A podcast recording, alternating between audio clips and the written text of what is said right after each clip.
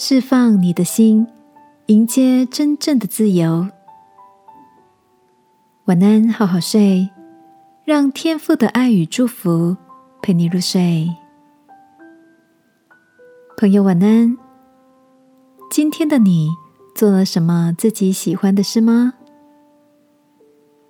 ？Maggie 有个品学兼优的儿子，不仅能一边创作影音作品，爱打篮球，又弹得一手好钢琴，而且功课还名列前茅。Maggie 说：“他其实很少管儿子平日的作息，或许就是因为给他太多的自由了。有一阵子，儿子沉迷在手游电玩中，功课落后很多。等 Maggie 发现事态严重时，儿子才告诉他：‘我发现自己浪费太多时间在手游上面了。现在警醒。’”应该不会太晚吧。从那时候起，Maggie 的儿子开始会控制他自己的时间。虽然这个过渡期也少不了有些动荡，他只能不断的鼓励，并为儿子祷告。直到现在，儿子总算学会了怎么排序跟管理宝贵的时间。Maggie 的分享。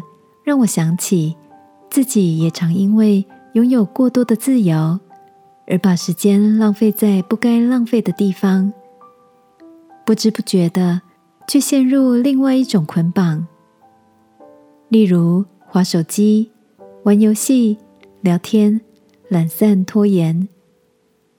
当过多的自由被浪费成一再重复的懊悔，就成了牢笼般的恶性循环。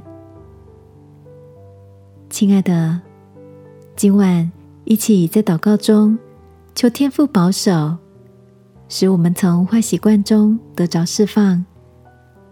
如同箴言所说：“求你指教我们怎样数算自己的日子，好叫我们得着智慧的心，在他的恩典中得着真正的自由。”亲爱的天父。我需要重新检视在各样时间的花费，离开旧有的坏习惯，使我有真实的自由。奉耶稣基督的名祷告，阿门。晚安，好好睡，祝福你享受真正的时间自由。耶稣爱你，我也爱你。